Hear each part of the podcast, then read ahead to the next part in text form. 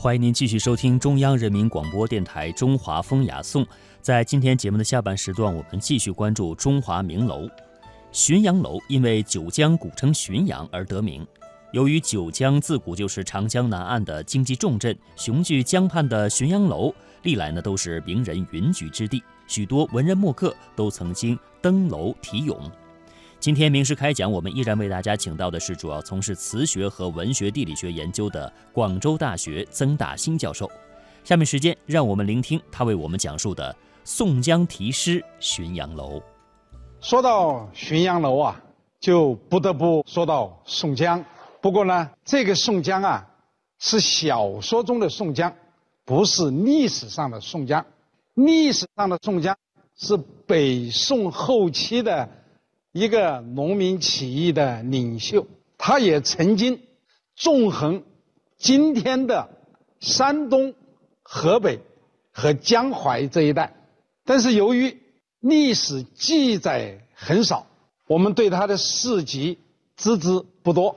不过有一点可以肯定，根据《宋史》和《续资治通鉴长编》等权威史书的。记载，宋江是没有来过浔阳楼的，来浔阳楼的是小说中的宋江，而不是历史上的宋江。如果小说中的宋江不来浔阳楼，或者说来了不喝酒，喝了不写诗，写了不被黄文炳看到。那就不会有后来的梁山伯好汉劫法场，不会有五百多个江州军民死于非命，也不会有更多的人被逼上梁山。所以一樽酒，两首诗，五百多条人命，更多的人上梁山，这件事情可以说是。闹得太大了，在这个背景下面，浔阳楼不扬名天下也不行呐。但是这里面难道就没有误会吗？宋江题写在浔阳楼上的诗真的是反诗吗？如果是反诗，他究竟是反贪官还是反朝廷呢？我们不妨来看一看他的诗是如何写出来的。小说写到。宋江被发配到江州，到了江州的牢营，也就是监狱。由于死了一些银子，所以管事的呢，就让他在超市房做一个超市，在没有东西可抄写的时候，他就可以出城去走一走。有一天呢，经过一座酒楼的时候，就看见这个酒楼的前边呢。就竖着一个很高的旗杆，这旗杆上面就挂着一面青布做的酒帘子，就是酒旗。酒旗上面写着“浔阳江镇库”这五个字。所谓镇库啊，就是官方办的酒库或者酒楼，在这里是指官方办的酒楼。宋江在往这个楼前看的时候，又发现这个雕檐的外边呢，有三个大字“浔阳楼”，是苏东坡题写的。再往门口走，发现这个门的两边呢，有一副对联：“世间无比酒，天下有名楼。”从这个酒旗到牌匾到对联，都是很有意思的。于是宋江啊就来了兴趣，他想我在郓城县的时候，就听说江州有一座酒楼叫浔阳楼，原来浔阳楼啊就在这里啊，所以宋江就上了浔阳楼，果然是景色非常的独特。宋江啊就一边看风景，一边喝酒，不知不觉就有几分醉意了。这样一件心事就涌上心头。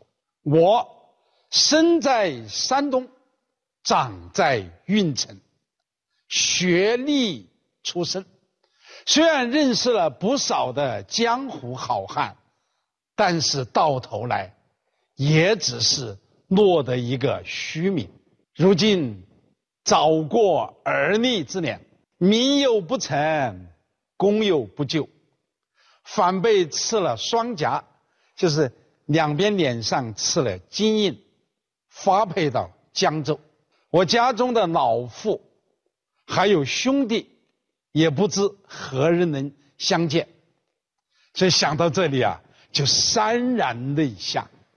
这个时候啊，不仅是酒劲上来了，诗情呢也在往上涌。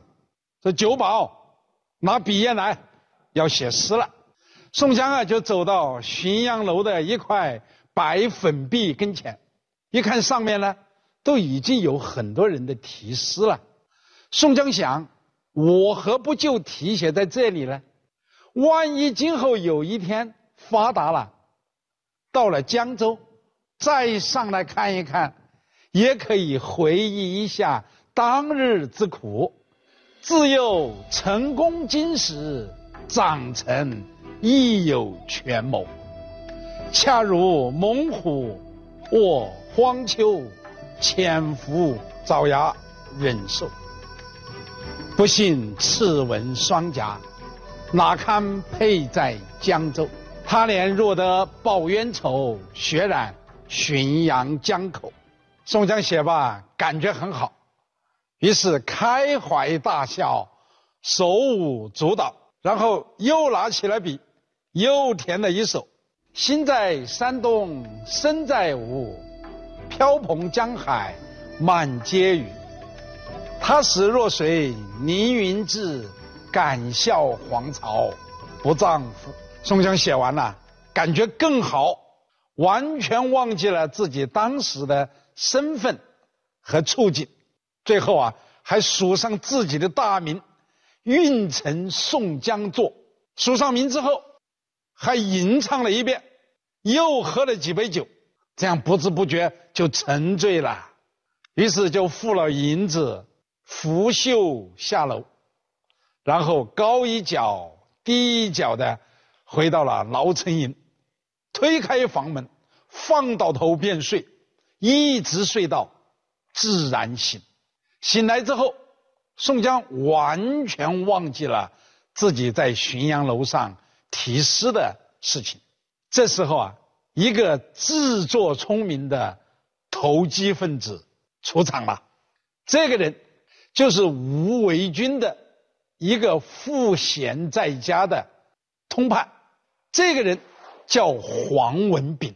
此人虽然读过一些书，但是心胸狭窄，嫉贤妒能，凡是比他强的，他就加以陷害；凡是比他弱的呢，他就加以欺负，而且又喜欢巴结上司。黄文炳呢？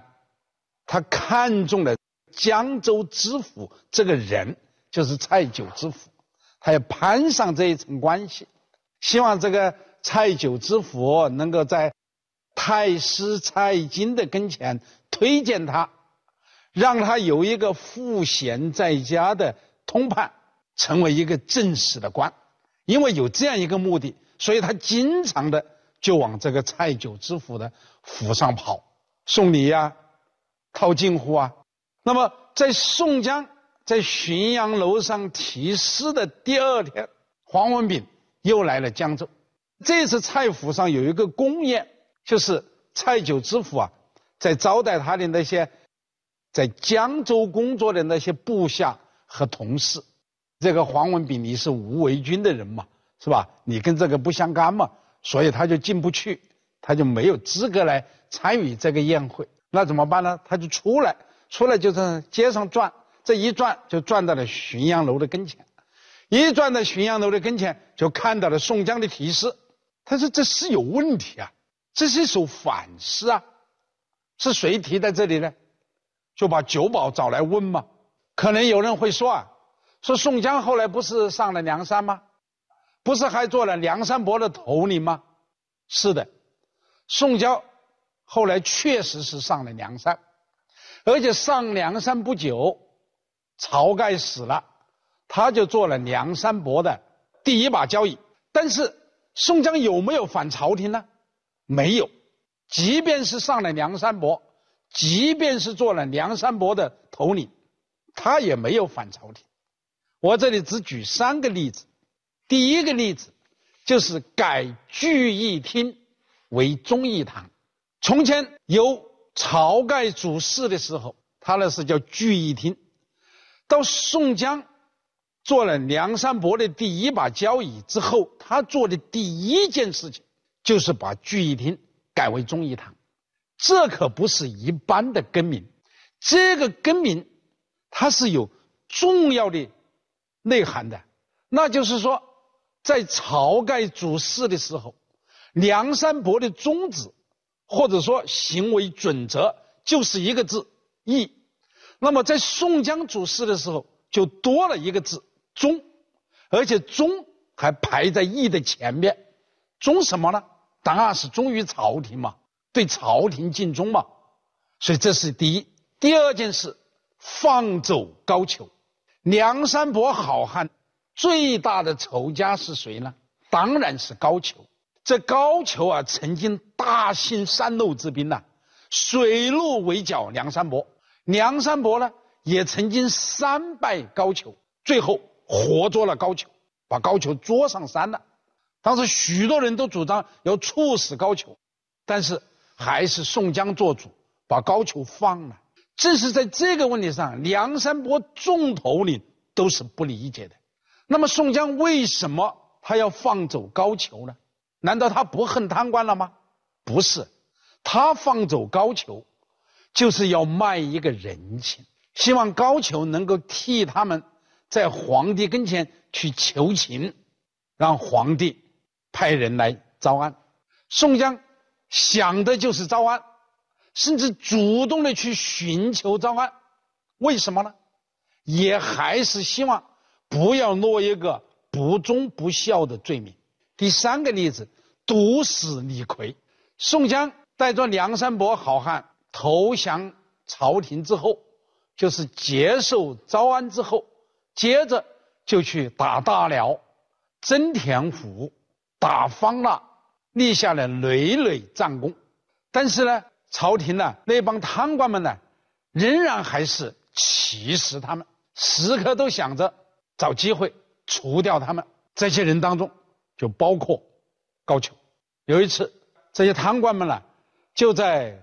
皇帝赐给宋江的御酒当中做了手脚，就是下了毒。宋江不知道，不知道酒下了毒，宋江就服下了。宋江服下了之后，才明白酒里面有毒，而且知道是那些贪官们呢在里面做了手脚，在皇帝赐给他的御酒当中做了手脚，知道自己活不了，怎么办呢？就把李逵叫来。他就是担心，怕自己死了之后啊，李逵要造反。那宋江为什么要这样做呢？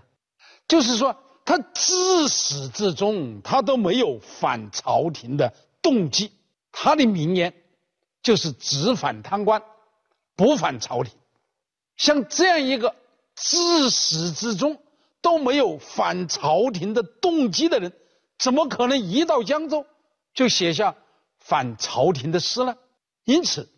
我认为，蔡九知府在这个事情的处理上显然是处置失当。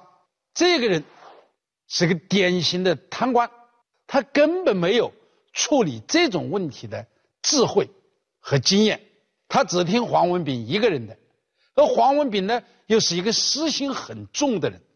黄文炳就是要把宋江的诗定性为反诗，把他上升到反朝廷的高度。这样他自己就可以邀功请赏，所以从一开始，黄文炳就把这个事情看走样了。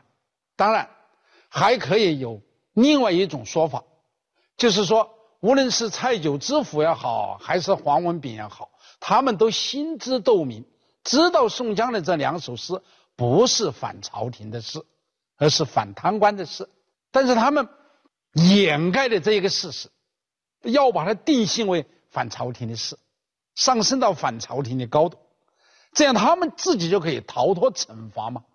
他们不仅可以逃脱惩罚，他们还可以向朝廷邀功请赏。宋江在浔阳楼的题诗，可以说是反噬，也可以说是酒后的牢骚。如果说是反诗的话，那也是反贪官的事，不是反朝廷的事。宋江自始至终都没有反朝廷的动机。宋江的名言，在很大的程度上是由一系列的误会造成的。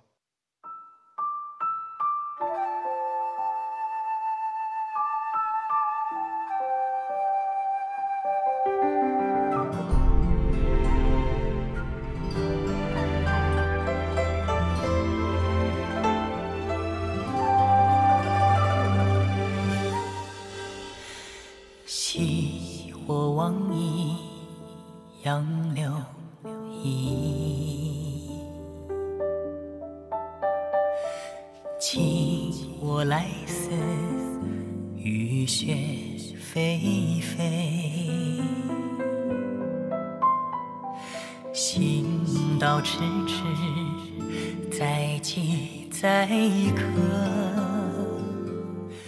我心伤悲。我知我愁多少离恨苦。